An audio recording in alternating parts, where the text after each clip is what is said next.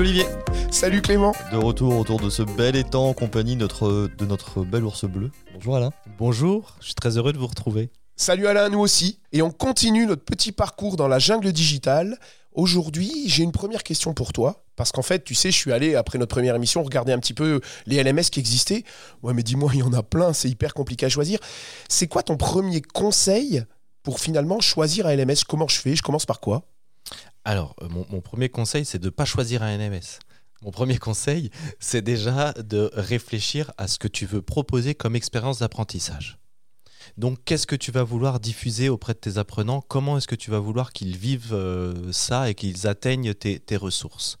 Ensuite, réfléchis à, toi, quel est, euh, quel est ton business model? En tout cas, comment est-ce que tu fonctionnes en tant que formateur? Euh, Est-ce que tu es un formateur juridique, mécanique, avec beaucoup, beaucoup, beaucoup de fichiers à partager, euh, euh, beaucoup de ressources à donner Ou est-ce que, peu importe la thématique que tu as, tu passes des nouveaux groupes toutes les semaines, par exemple? Eh bien là, tu as bien compris que d'un côté, tu vas être plus intéressé par la mise à jour de tes documents ou, leur administration, et de l'autre côté, Plus euh, créer les groupes, les gérer, Exactement, etc. gérer tes groupes Ouais. et tes utilisateurs. Donc, il faut déjà réfléchir à ce que toi, tu veux faire, quels sont les irritants que tu rencontres au quotidien, et puis qu'est-ce que tu veux rendre comme facilitant auprès de tes apprenants. Tu peux même avoir quelquefois un besoin de certification qui est un vrai besoin et puis tu vas choisir l'outil en fonction de enfin le LMS en fonction de ce qu'il est capable de faire ou pas. Bah exactement, tu peux avoir besoin, là j'ai- j'ai- je, je connais quelqu'un qui a besoin de, de- de connaître à la minute près euh, telle vidéo si elle a été vue euh, comme ceci, euh, et que ça génère en automatique la fiche de présent, enfin pardon, la, la certification, une sorte de mini diplôme. Bon, bah voilà, ça, ça a été la fonctionnalité principale pour cette personne. Elle a été cherchée, elle a étudié les LMS par rapport à ça. J'adore ce que tu dis Alain, comme toujours, mais là encore plus parce que moi j'ai un leitmotiv dans la vie, c'est je dis toujours les usages pédagogiques avant les outils digitaux. Et là finalement, c'est le as un même leitmotiv. Mais c'est on dit exactement la même chose. euh, c'est l'usage d'abord. Mais en, en fait, c'est valable partout. Euh, si votre dentiste il prend une roulette euh, pour, vous, pour vous soigner, c'est parce qu'il va vouloir en faire quelque chose de cette roulette. Si vous, vous prenez une, un marteau pour enfoncer une vis, ça va pas fonctionner. Un tournevis, ça marche pas pour un clou non plus. Donc c'est vraiment l'objectif et l'usage qui définit l'outil. C'est en fait ce qu'on dit depuis le début de Rendez-vous Interdigital, si ce n'est que là, la entre guillemets, difficulté, c'est que les LMS, ils proposent tout plein d'usages différents. Et donc, euh, c'est peut-être ça la, difficulté par rapport à d'autres outils qui sont finalement euh, mono-usage, entre guillemets.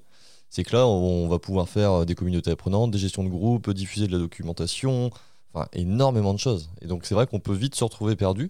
Mais en tout cas, premier conseil qu'on note bien, c'est lister finalement les usages principaux et faire votre choix en fonction de ces usages. Est-ce qu'on peut relister ensemble les fonctionnalités et voir comment les LMS répondent à ces fonctionnalités en repartant finalement bah, du début? Alors je sais pas si c'est le début parce que ça dépend des usages et de- des objectifs, j'ai bien compris. Mais par exemple, tout ce qui est administration, tout ce qui est l'admin de, bah, des groupes de population, qu'est-ce qu'on peut s'attendre à trouver dans un LMS un- un- une plateforme de, de learning, elle va vous permettre de gérer vos utilisateurs. Donc que ça soit apprenant, mais aussi pourquoi pas formateur. hein. Si vous êtes à plusieurs, euh, peut-être que différents formateurs peuvent intervenir sur le même parcours euh, ou, ce, genre de choses. La gestion des utilisateurs, c'est bien sûr inscription, désinscription. euh, validation des parcours qu'ils ont remplis, voire des activités qu'ils ont remplies. Et on peut parler aussi de temporalité. Par exemple, je veux inscrire les gens pour un mois seulement, sans avoir à devoir les désinscrire. D'accord, donc une gestion assez complexe finalement, euh, Ah, encore complète. Tu, tu peux faire tout et rien, encore Ouais. une fois, et à toi de voir de quel est ton besoin. Quoi, Mm. Exactement. Il y a des LMS où il y en a fait plein de rôles différents. Tu parlais des rôles de formateur, de concepteur, d'administrateur. En fonction de votre organisation, vous allez peut-être avoir deux administrateurs, euh, 45 formateurs, et puis euh, des rôles de concepteurs qui vont être là plutôt pour faire du, du dépôt finalement de, de, de- de création pédagogique directement sur la plateforme. Donc en effet, ça c'est un truc euh, super important, je pense, dans les plateformes LMS, quand on est dans des plus grandes organisations. Oui, dans une grande organisation, euh, quand si tu es indépendant, euh, tu peux choisir quelque chose avec une gestion plutôt simple. Et là, tu vas regarder un petit peu euh, comment est-ce que je fais? Est-ce que je peux importer mes apprenants via un fichier Excel ou est-ce qu'il faut que je les remplisse à la main? Euh, Voilà, des, des choses assez simples. Quoi. Deuxième fonctionnalité à laquelle je pense, c'est finalement la création du parcours proprement dit, avec la- le dépôt des ressources, des devoirs, des voilà. À quoi on peut s'attendre dans un LMS Il y a des choses simples. Il y a qu'est-ce qui existe? Fait, les LMS vont aujourd'hui euh, essayer de te proposer euh, d'intégrer tout, tout, type de, support. Euh, bien sûr, tous les fichiers bureautiques, vidéo, audio, puis on peut aller plus loin avec des modules e-learning et autres. J'oublie les quiz, les sondages, etc. Alors là, il y a une petite parenthèse que je voudrais faire. Euh, la création des supports sur un LMS, elle, peut être faite de deux façons. Soit j'importe quelque chose que j'ai créé avec un autre outil, avec mon ordinateur, avec mon smartphone, peu importe, et je l'importe sur le LMS. Soit pour certains, je vais pouvoir créer dans le LMS, dans la plateforme, typiquement euh, le quiz, ou parfois certains pr- proposent de créer des pages, c'est-à-dire des pages de texte, images, euh, voilà, des choses comme ça, qui vont être faites directement dans la plateforme.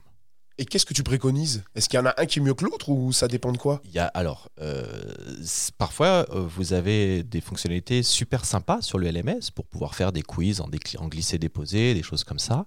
Il y a deux écueils à ça. Euh, c'est d'abord très facilitant.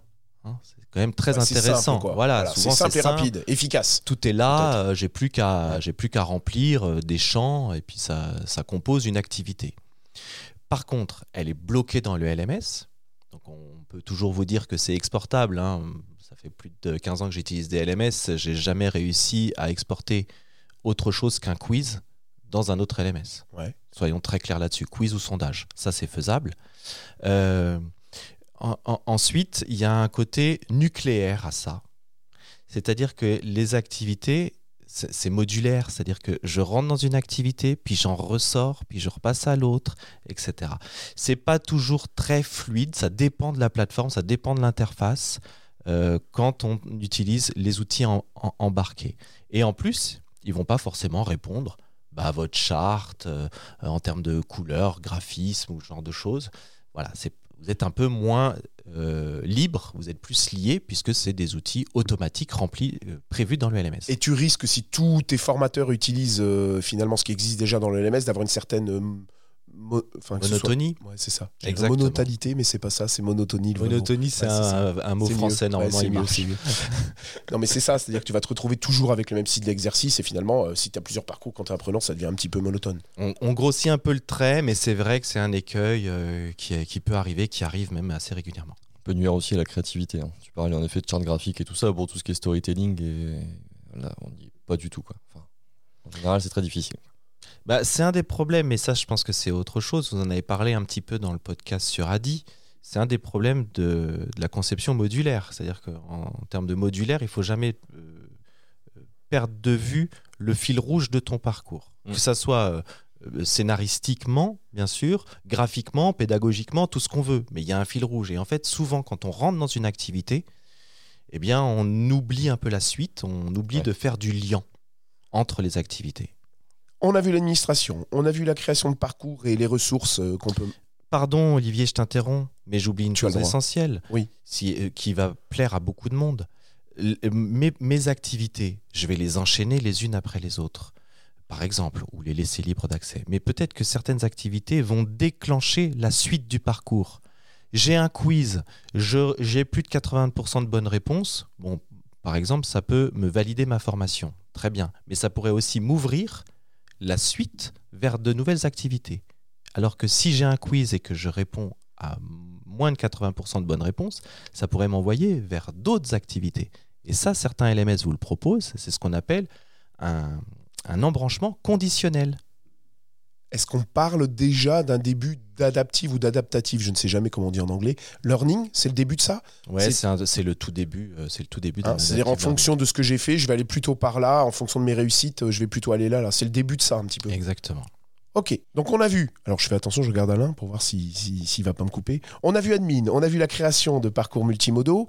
Et puis Alain, il y a quelque chose quand même de très important quand on vit, et particulièrement à distance, hein, mais quand on vit un parcours en étant apprenant, c'est de ne pas être tout seul. Donc la communauté apprenante, ça c'est des mots qu'on aime bien, que j'entends souvent.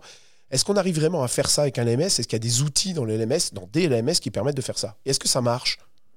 Alors les LMS, ils ont, ils ont prévu euh, différentes fonctionnalités euh, pour euh, faire de la communauté apprenante. Ces outils sont de typologie chat, forum ou, ou une sorte de, de chat asynchrone qui peut rester affiché sur le côté des activités ou du parcours. En fait, ça nécessite d'être réfléchi en termes d'ingénierie euh, tutorale, j'ai envie de dire. C'est-à-dire que le formateur, il doit déjà prévoir que le lundi soir, il va relancer sur la vidéo qui a été envoyée le vendredi. Je dis n'importe quoi, c'est pour vous montrer que si Ouais. vous ne l'avez pas prévu, la communauté, elle marche pas toute seule. En plus, la problématique, je parle beaucoup de problèmes, hein, mais euh, c'est des facilitants quand même, hein, ces plateformes-là. Mais euh, pour vous permettre d'avancer, je veux dire là-dedans, c'est en parlant des problématiques qu'on va pouvoir le faire. Euh, L'autre problématique, c'est que le LMS, c'est encore un xème outil que tu mets en place pour ton apprenant. Ouais. Donc, il a déjà son smartphone sur lequel il a en moyenne 70 euh, implications euh, qu'il utilise plus ou moins quotidiennement, de façon pro ou perso. En pro, il a sans doute euh, un Teams euh, ou un chat interne euh, dans son entreprise. Et puis là, on lui demande d'aller sur encore un nouvel outil pour, certes, y trouver des ressources pédagogiques qui vont l'intéresser, mais en plus faire de la communauté apprenante, enfin de l'échange communautaire, ça va être un petit peu compliqué. Il va falloir vraiment l'animer. Tu t'en souviens, Olivier, il y a quelque temps, on, avait, on a fait beaucoup, nous, de- d'animation de communauté apprenante. Oui. Et on l'a fait sur des outils euh, type euh, WhatsApp ou Signal. Et ça a très, très, très bien fonctionné. Pourquoi? Parce que l'usage perso, notamment, il était déjà là, il était déjà en place. C'était leurs outils qu'ils avaient l'habitude d'utiliser. Ben ouais. Ce que, joue- ce que je me souviens là-dedans, on va essayer de pas dériver, mais quand même, c'était de mettre des bornes. C'est-à-dire qu'on on met des forums, le forum il n'est pas ouvert tout le temps, c'est-à-dire qu'il ne faut pas s'attendre à ce que le formateur soit là tout le temps. Et je me souviens que très vite, tu avais dit on va utiliser WhatsApp, mais il y a des heures d'utilisation de WhatsApp. Écrivez pas à 2 heures du matin, par exemple. D'accord Exactement. Euh, Voilà. C'est-à-dire qu'on a aussi une vie. Enfin, voilà. Et c'était c'est une des, une des règles que j'avais retenues quand on avait travaillé ensemble là-dedans. Et- et- Là, là, ce qui est quand même aussi intéressant dans un LMS, c'est que tu dis si on a prévu, je pense qu'il existe dans les LMS finalement des, des push, je sais pas comment est-ce qu'on dit là, automatiques, c'est-à-dire on peut dire ah aujourd'hui, bim, vous allez découvrir ça. Et ça, c'est quelque chose qui peut entraîner aussi. Alors c'est pas tout à fait la communauté, mais tout- toutes ces notifications fait que ça donne un petit peu vie, euh, vie à, à ton parcours quelque part. Créer de la présence, même si c'est de la présence euh, robotique, mais c'est quand même tiens bonjour, euh, aujourd'hui on va faire ça. Exactement. Tu as, tout à fait raison. Tout ça, ça doit être prévu et paramétré pour que ça se fasse le plus possible en automatique. Ce qui ne veut pas dire qu'il ne faut pas faire du non automatique. Tout à fait. Il faut que l'automatique il soit prévu. Euh, telle vidéo est lancée le lundi. Le mercredi, il y a une relance. Le vendredi, euh, il y a un, un petit quiz, je ne sais quoi. Voilà, il y a des choses en tout cas qui sont animées. Et au milieu de tout ça, eh bien, tu gardes ton animation humaine. L'humain, c'est super important. Bon, C'est un, sujet, on a presque envie de faire une série spéciale là-dessus parce que je pense qu'il y a beaucoup de choses à dire. Mais il nous reste peu de temps et on va terminer, je pense, sur un quatrième fonctionnalité qui est importante, c'est tout ce qui est reporting, certification. Parce que ça, finalement, dans le LMS, c'est très apprenant. Oui. Alors, comme je disais, un, LMS, euh, il va vous permettre à, minima de savoir qui a fait quoi, pour, pendant combien de temps et pour quel score.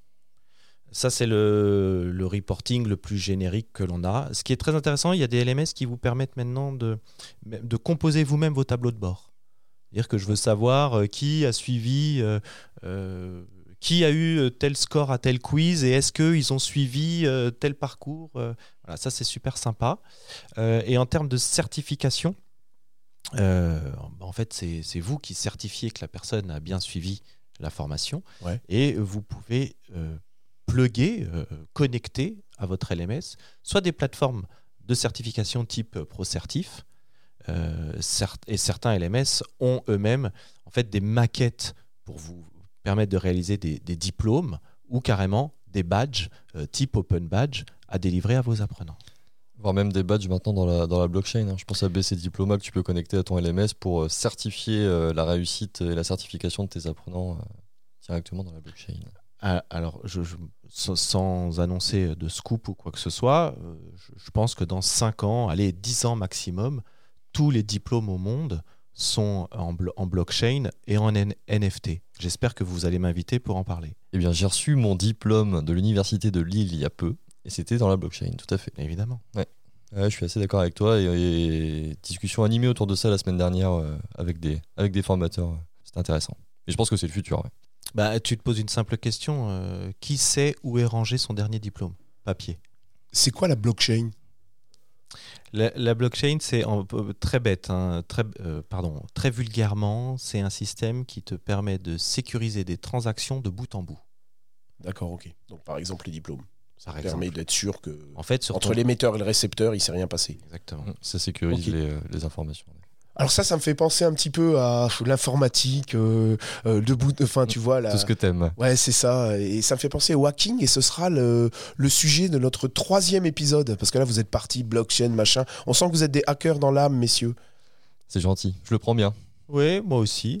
Je suis un Donc- Anonymous. Donc on, on va... Ah ok, ok. Donc Alain, on va te Qui répond au remercier. nom de Alain. Exactement. Bleu. On va vous remercier tous les deux. On va y aller, nous. hein. Ouais, ça marche. Merci Alain, merci Olivier. Et épisode très intéressant, épisode 2 de notre série. On se retrouve la semaine prochaine, Olivier, pour l'épisode 3, toujours en compagnie d'Alain, pour parler, comme tu l'as dit, du hacking des LMS et finalement comment contourner ces gros systèmes quand on est formateur indépendant. Retrouvez l'ensemble de nos podcasts sur les réseaux sociaux et sur rendez-vous en terredigital.com. Salut, salut. À la semaine prochaine, Alain. Merci messieurs, à la semaine prochaine. Toi aussi, à la semaine prochaine. Salut, Clément. Salut.